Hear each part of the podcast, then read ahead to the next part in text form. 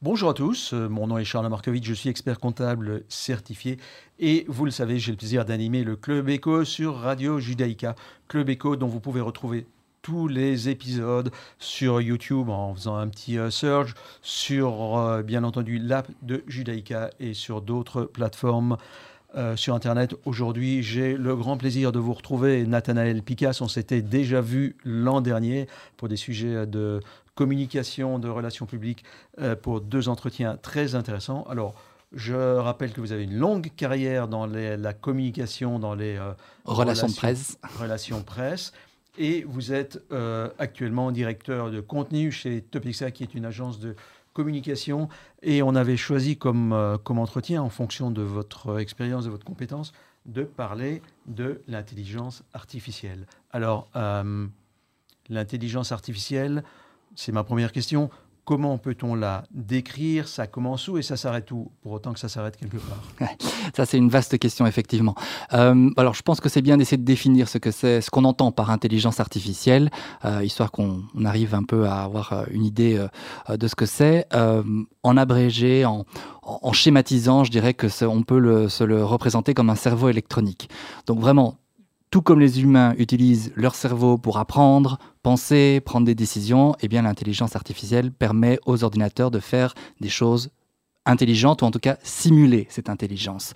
Euh, alors ça, ça signifie que l'intelligence artificielle peut aider les machines à résoudre des problèmes, à apprendre de nouvelles informations, à prendre des décisions en fonction des données qu'elle a. Ça c'est très important parce qu'en fait il faut bien se dire que cette simulation d'intelligence artificielle, elle, euh, se base sur deux, deux piliers.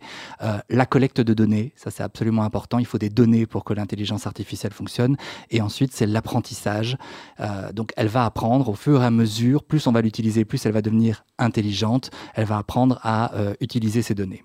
Donc ce sont des machines qui apprennent, apprennent, apprennent sans cesse à euh, exécuter des tâches qui étaient auparavant exécutées par des personnes, des humains, et plus ça va, plus euh, la machine fait des tâches et moins, moins l'humain doit en faire, moins la, la, différence entre l'humain et, et la machine est grande?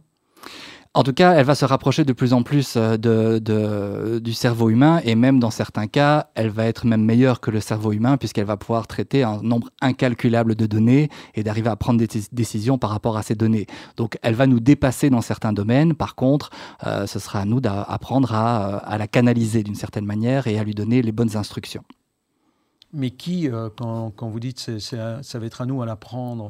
À apprendre à canaliser. Euh, qui, va, qui va canaliser Qui va définir quelles sont les limites de, euh, alors on va intelligence artificielle. Alors ça, ça, ça va être un autre débat parce qu'on a le débat technologique, l'avancée technologique qui est, qui est évidemment lancé, euh, le, train est lancé à pleine vitesse, et de l'autre côté, on va devoir réfléchir en termes éthiques, euh, en termes philosophiques de qu'est-ce qu'on fait de cette intelligence artificielle et comment on la cadre aussi.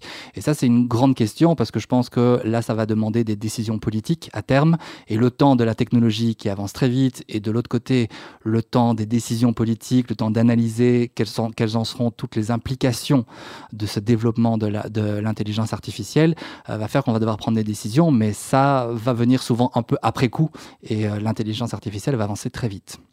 Est-ce que vous euh, pensez ou est-ce que vous voyez des, des développements qui vont à une vitesse régulière ou à une vitesse qui elle-même s'accélère, donc des développements exponentiels? Est-ce que est-ce qu'on peut croire qu'on va avoir une évolution ou une révolution comme, comme Internet, donc assez rapide, ou bien une évolution comme la télévision, la radio, l'avion, qui ont pris beaucoup plus longtemps au XXe siècle, ou bien que ça va aller encore beaucoup, beaucoup, beaucoup plus vite Je pense que ça va être de manière exponentielle. Dans quelques années, euh, ça va devenir totalement impossible de passer à côté de l'intelligence artificielle. Elle est même déjà là dans pas mal de secteurs. Euh, vous parliez tout à l'heure euh, du fait de l'arrivée d'Internet et je pense qu'on peut vraiment se dire qu'il y a un avant et un, un après Internet et, je pense qu'il y aura un avant et un après le développement de l'intelligence artificielle. On a vraiment passé un cap avec l'intelligence artificielle. Moi, je me rappelle hein, quand euh, Internet est arrivé, euh, j'étais euh, jeune, je crois que j'avais 17-18 ans, quand la, pour la première fois je me suis retrouvé devant un ordinateur et on a dit voilà, tu as accès à Internet, qu'est-ce que tu fais? Bah, C'est la première fois, on commence un peu à taper, c'était Yahoo à l'époque. Hein, on commence à taper, on ne sait pas ce qu'on va chercher, on sait qu'on a accès à une bibliothèque de données, mais au début on ne sait pas. Et moi, le premier, la première fois que j'ai touché à Internet, je suis arrivé, je suis ressorti de là en me disant bon, je vois pas trop à quoi ça va servir. Sauf que maintenant, 20 ans plus tard, je crois qu'il y a personne aujourd'hui qui peut se passer d'Internet, ni en termes euh, économiques, euh, au niveau de la finance, euh, tout ça, tout, tourne autour d'Internet, ni dans notre vie privée, évidemment. Et ça va être la même chose avec l'intelligence artificielle. Il y, a des, il y, a des, grandes similitudes. je pense qu'il faut vraiment avoir dans la tête qu'il va y avoir une transformation des industries. Il y a Internet qui a transformé évidemment toutes les industries en facilitant la communication, le commerce électronique, la recherche d'informations, etc. Mais l'intelligence artificielle a vraiment un potentiel pour aller euh, même perturber euh, différents, différents secteurs. Ça peut aller de la santé à l'automobile, en passant par l'éducation, la finance. Ça va aller très très très loin à ce niveau-là. On a un, autre accès aussi à l'information sur Internet. C'est une sorte de bibliothèque ouverte. Et donc on tape un mot-clé et on commence à chercher sur un site et puis sur un autre et on essaie de compiler ces données. Sauf qu'avec l'intelligence artificielle, vous pouvez demander de compiler toutes ces données et de faire déjà un résumé euh, de, sur, une thématique donnée. Oui, on voit par exemple dans notre dans notre profession qui a des, une mécanisation et puis que la mécanisation devient de l'intelligence artificielle puisqu'on a des, des, euh, des, logiciels qui reconnaissent des factures, qui allouent, qui, qui, reconnaissent certains caractères, qui en fonction de ça vont en faire l'une ou l'autre tâche euh, et ce que faisaient euh, des, des, humains, des, personnes il y a, il y a quelques années. Mais ça me rappelle une, une histoire réelle il y a quelque temps où un un avocat défendait euh, euh, des, plaignants contre une compagnie aérienne parce que le, plaignant avait été euh, bousculé et son avocat avait sorti de la jurisprudence que les avocats de la compagnie aérienne n'avaient pas pu retrouver. Et donc le tribunal a dit mais d'où vient votre jurisprudence? Et l'avocat a dit je ne sais pas parce que pour la première fois j'ai fait faire mes conclusions par l'intelligence artificielle. Et donc cette intelligence artificielle a créé de fausses références de jurisprudence. Donc c'est quand même un, un, danger qu'il n'y ait pas de contrôle de... C'est là toute la question. Il, a il est sans doute passé par ChatGPT et de fait, ChatGPT, s'il n'a pas la réponse à la question, va des fois produire une réponse en se basant sur des suppositions de euh, tel cas, je dois répondre ça. Et donc, évidemment, tout se pose la question du codage, qui code, évidemment, et qu'est-ce qu'on donne comme instruction euh, à la à l'intelligence artificielle? Donc, il y aura toujours quand même le regard humain euh, et une sorte de garde-fou humain qui va pouvoir analyser ce que l'intelligence artificielle produit et avoir un œil critique par rapport à ce qu'elle produit. Mais euh, de fait, ChatGPT ou les autres, ce sont c'est quelque chose qui est en, en, constante évolution et fait encore des erreurs, bien entendu. Et c'est vrai qu'elle peut produire des fois des choses qui, ne sont pas vraies. Mais, et donc là, c'est toute la différence, c'est d'avoir quelqu'un qui a suffisamment de recul pour se dire ce qu'elle me produit n'est pas automatiquement vrai. Mais vous parlez de ChatGPT ou ChatGPT en, en, français. Euh, c'est quoi en fait? Alors, ChatGPT, comment est-ce que je pourrais le décrire? Donc, c'est là en fait où on voit qu'il y a eu un vrai cap qui est passé au niveau de l'intelligence artificielle. Elle existait déjà avant l'intelligence artificielle. Euh, on avait déjà des chatbots sur pas mal de, de, sites internet. Donc c'est la, la capacité de l'assistant virtuel qui permet de déjà poser, des questions et d'avoir des réponses qui n'ont rien à voir avec la, la question posée. Ça c'était la, la, version, j'allais dire 1.0, mais avec euh, ChatGPT, on a vraiment passé un cap où on peut vraiment entretenir une vraie discussion euh, sur pratiquement tous les domaines avec, euh, avec cette interface. Donc il faut vraiment le voir comme une sorte d'assistant virtuel qui peut répondre à toutes les questions et à aider à trouver des informations. Il faut vraiment l'imaginer comme un ami électronique, c'est beaucoup de choses, qui peut vous aider à résoudre des problèmes, à rédiger du contenu, à répondre à des questions. Euh, on peut obtenir des recommandations ou simplement même discuter. Il y a des gens qui sont en train de penser que euh, à terme, ChatGPT va devenir le meilleur allié aussi des, seniors parce que les seniors qui n'ont pas toujours l'occasion de discuter avec la famille, parce qu'évidemment quand on, on est d'appeler euh, ses enfants, ben, ils sont au travail, c'est compliqué, eh ben, on va pouvoir discuter avec euh, ChatGPT qui ne s'ennuiera jamais puisqu'en fait, il va toujours répondre aux questions qu'on lui pose. J'ai vu il y, a, il y a pas longtemps euh, l'un ou l'autre reportage où on voyait je sais pas qui, Trump, ah, au secours. ou, non, il y en a peut-être des auditeurs qui sont pour lui et c'est leur, leur choix.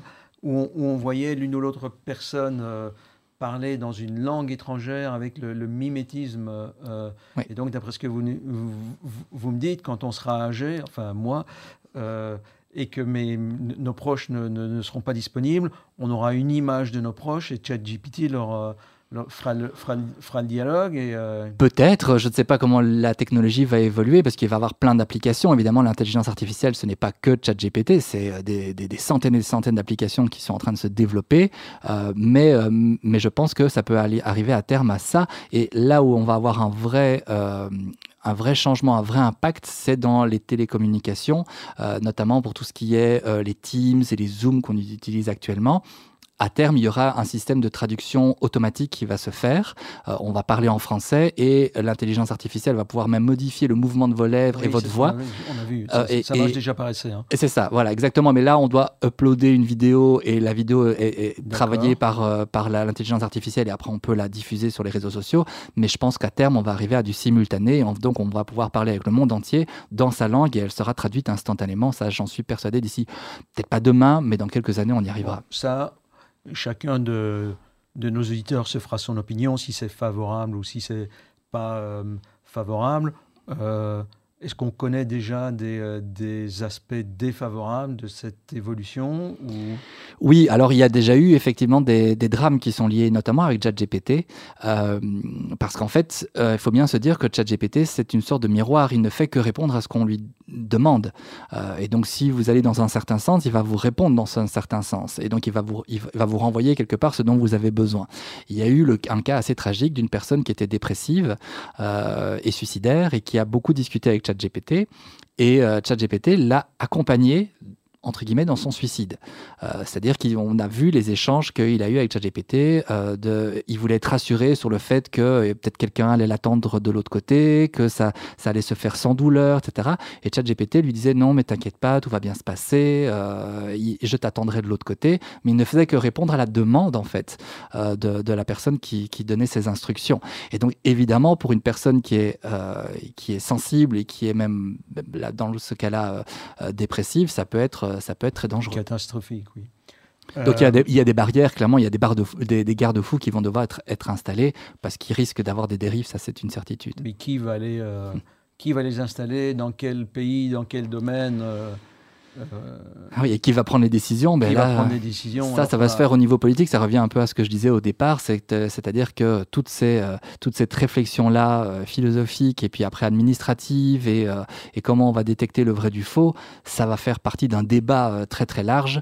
Mais mais pour l'instant, on est tellement aux prémices de cette technologie et, il y a encore tellement de choses à découvrir là-dedans que qu'il va falloir il va falloir courir après en tout cas.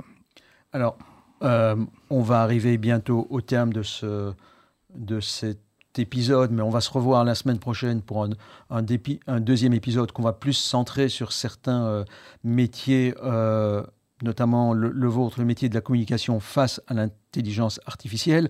Mais pour faire un peu le lien entre cet entretien et celui de la semaine prochaine, j'ai envie de vous demander si vous avez une idée de comment l'intelligence artificielle va, faire évoluer les métiers du travail, le marché du travail, pardon. On parle, j'ai entendu dire qu'il y aurait 300 millions d'emplois de, par le monde qui, euh, seraient probablement euh, sacrifiés, qui passeraient par la trappe. Alors c'est possible. Euh, les chiffres de toute façon, euh, c'est difficile à vérifier, c'est des projections. Euh, alors c'est possible qu'il y ait beaucoup de métiers qui disparaissent parce que tout ce qui va demander une, une, automatisation des tâches répétitives, manuelles, prévisibles dans de nombreux domaines, tout ce qui va pouvoir réduire la main d'œuvre, c'est sûr que l'intelligence artificielle va prendre le, le relais à ce niveau-là. tout ce qui inclut la saisie de données, la gestion de stock, une partie de la comptabilité d'une certaine manière aussi. il faut bien se le dire en tout cas que ça va. Ça, oui, c'est déjà, c'est déjà fort présent. Par contre, il y a plein de nouveaux emplois qui vont être euh, créés. Euh, comme avec Internet. Avec Internet, avant, on n'avait pas de euh, euh, community manager, euh, de codeur pour des applications, de, d'influenceurs ou que sais-je encore. Oui, de, personnes qui faisaient le, design des sites, etc. Voilà. Et tandis que ben, avec l'intelligence artificielle, ça va être pareil. On va avoir des ingénieurs en intelligence artificielle. Il va y avoir plein de gens qui vont créer des nouvelles apps avec des nouvelles possibilités d'utiliser cette intelligence artificielle. Et je pense que ce seront les gens les plus malins qui vont, qui vont vraiment pouvoir euh, euh, se tirer leur épingle du jeu. Et ce qui est clair, c'est qu'il y a des tout nouveaux métiers auxquels enfin qu'on ne connaît même pas maintenant, mais qui vont arriver dans quelques années et qui seront liés clairement à l'arrivée de l'intelligence artificielle. Donc ça, bon, on va en perdre des, des, des, emplois, mais on va en gagner aussi certainement. Et alors, il faut aussi voir aussi l'intelligence artificielle comme un complément entre l'homme et la machine, un des exemples les plus, euh, les plus évidents, c'est tout ce qui concerne les professionnels de la santé qui vont pouvoir utiliser l'intelligence artificielle pour diagnostiquer plus rapidement. On va pouvoir importer, alors ça va poser aussi d'autres questions en termes évidemment de euh, protection des données, évidemment, et protection du dossier médical, mais en, implémentant des données d'un patient euh, et en le comparant avec les données dans le monde entier de, de, patients, on va pouvoir diagnostiquer bien plus en amont des cancers, on va pouvoir faire des opérations aussi beaucoup plus précise avec l'aide de l'intelligence artificielle qui va peut-être aider le mouvement du chirurgien pour, euh, euh, pour être encore plus précis dans ses gestes. Euh, donc on va avoir une, complémentarité entre le, médecin qui va rester essentiel bien sûr pour le traitement, les soins aux patients, mais qui va s'aider et s'appuyer sur l'intelligence artificielle pour, pour gérer ça. Eh bien, il faudra vivre pour le vivre. Ce sera le mot de la fin de cette semaine, évidemment, Nathanaël Picas, vous êtes directeur du contenu chez Topexa. Sopexa. Pardon? Sopexa, pardon. Sopexa, excusez-moi. Euh, mille excuses. On en euh, reparle la semaine prochaine, si vous voulez bien. D'ici là, portez-vous bien. N'oubliez pas que vous pouvez revoir chacun de ces épisodes de cette saison et même ceux de la saison dernière sur de nombreuses plateformes et sur l'app de Judaïka et sur YouTube. Je vous remercie, je vous souhaite une bonne fin de journée et à très bientôt.